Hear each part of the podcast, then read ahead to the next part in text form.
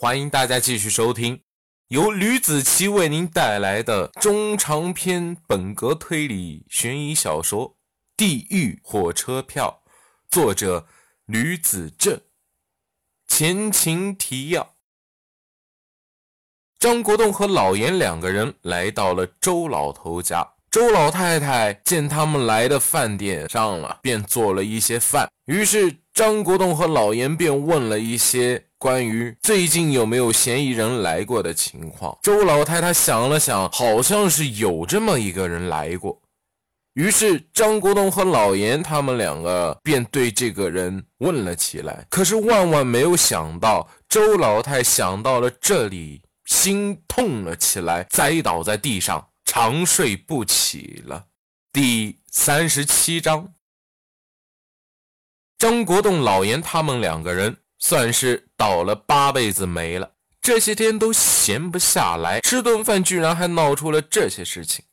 把老太太送到了医院后，通知他们儿女来看护。谁知道他们都以自己工作忙为由，让两位先帮着照顾一下。这一弄。就弄到了晚上六七点了，他大儿子才把两个警察给换走了。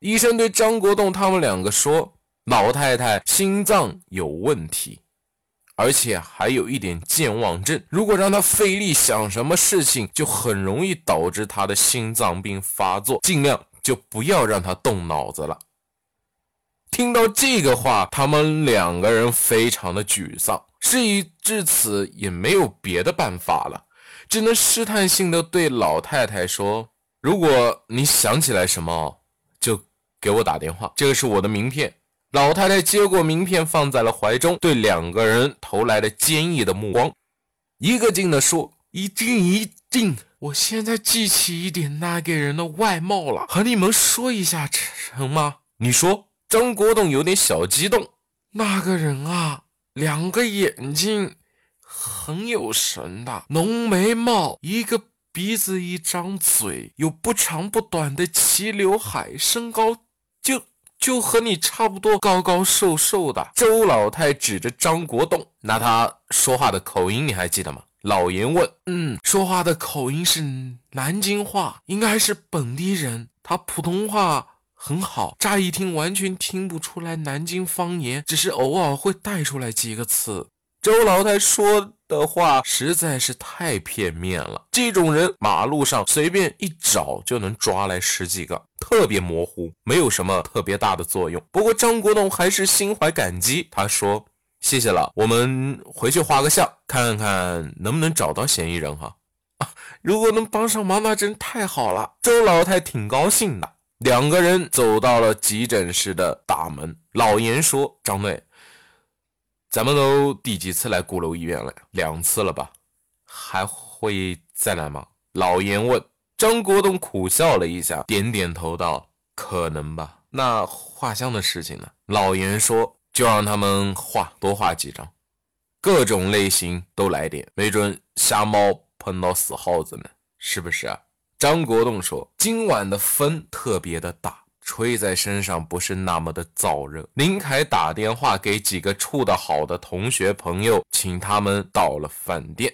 不知怎么的，他打给江涛的电话，让他来吃饭。江涛特别爽快的就答应了。虽然之前江涛和林凯有过节，但是事情已经过了十多年了，该淡忘的还得淡忘。林凯隐约的还记得当时江涛。得知林凯被打得遍体鳞伤的时候，对自己毕恭毕敬、一脸尊重的模样去找他啊！之前的事情真的是对不起啊！现在我心里是条汉子，以后有人要欺负你就和我说，我给你打抱不平。当时他腿伤还在，居然自己站起来和林凯来了一个拥抱。当他坐下来看林凯去别的班级后，疼的眼泪都下来了，伤。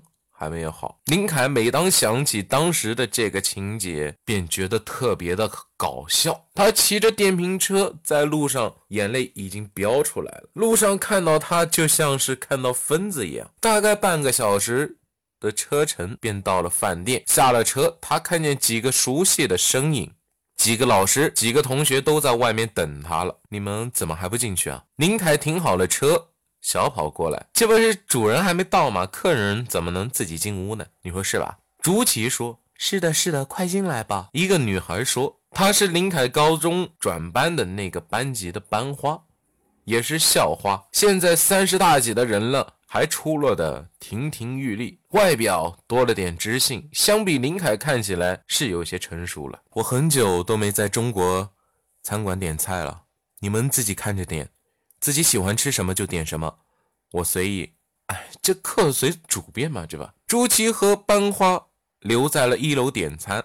林凯带着老师来到了包房，现在才来了不到七个人，人还没有到齐，还差五个人。等到了就可以开饭了。几个人坐在圆桌前讨论关于以前学生时代的种种故事，时而笑着打彼此，时而对坐在眼前的老师心生感激。人开始陆陆续续的到了，不知谁把林凯为什么回国的话题扯开了，林凯就把自己心中的满腔热血和报国之心一股脑的灌输给大家，大家听得一愣一愣的。朱七递给林凯一根烟。林凯啊，呃，抽烟吧，不抽了。小美女和大美女都在，安分一点嘛。林凯拒绝抽烟，他觉得身体大不如以前了，现在得控制一下，要不然命一定会被烟摆一道的。他这个病在国外还是国内的医生都说过不能抽烟，但是他不听。现在想起来还有些后悔。林凯，朱琪觉得林凯是不给他面子。行了。朱琪，你要抽你自己去抽，别带坏他。一个女孩子说。班花扑哧乐了。朱琪会抽烟，全都是被林凯带坏的。别抽烟吧，大家吃吧，菜都上齐了。朱琪在高中的时候就暗恋了班花，如今还能见面，心里当真是乐开了花了。没想到校花对他的事情了如指掌，当时就露出了一副无辜的表情。谁说不是呢？他当初啊骗我。现在我上瘾了，他却不抽烟了哈。林凯没有搭理他，一个劲的看着手表。还有什么没有人来齐吗？万老师问。嗯，是这样子。江涛他还没有来。林凯回头看了看老师啊，江涛啊，他要来啊？什么？他要来啊？为什么他要来啊？天哪，他为什么要过来啊？我请的，毕竟以前不打不相识嘛。在外国，他也介绍了一个朋友给我认识，帮了我不少忙。林凯嘴上这么说，心里却不是滋味。就因为他的朋友自己在课外活动时间少了，天天给他的朋友去补习。话不经念叨，没说两句，门就被人推开了。一个高瘦高瘦的男人走过来，看向了林凯，双眼炯炯有神，一看就是非常精明的人。他肘关节还夹着一个黑色的小皮包，走路一拽一拽的。不是因为有钱得得瑟瑟，而是因为他腿上有老伤。他就是江涛，十几年不见，瘦了不少，和他爸爸比起来，不知道帅了多少倍。当初他照着父亲长，现在活出了不同。嘿，哎呀，都没吃了。江涛坐上了位子上，不拘小节，不会都在等我一个人呢吧？你说呢？林凯没有好气地反问道：“估计在座的也只有林凯敢这么说了。你看看，现在都几点了？说好的七点半开饭的，给你拖到十点了。你眼拙啊！现在才八点啊！”江涛噌的一下蹦了起来，拍案而起：“夸张一下不给啊！”林凯也站了起来：“不给！你再说一遍试试。”林凯耸了耸鼻子，说：“我就不说。”急死你！江涛做了个鬼脸，帅气的脸上多了几分顽皮，一屁股又坐了下来。你坐下来干什么？迟到了就得罚酒。林凯说：“罚多少？你能喝多少啊？你能给我喝多少啊？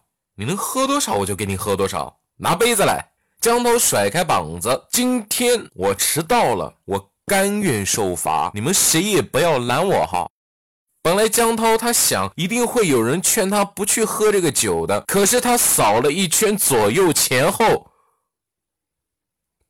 就差上下了，所有人都无动于衷，没有一个人愿意出手。他顿时傻眼了，坏了，逼装大发了。好了，这就是我为您带来的地狱火车票。第三十七章的内容，感谢大家的收听，我们下期再见，拜拜。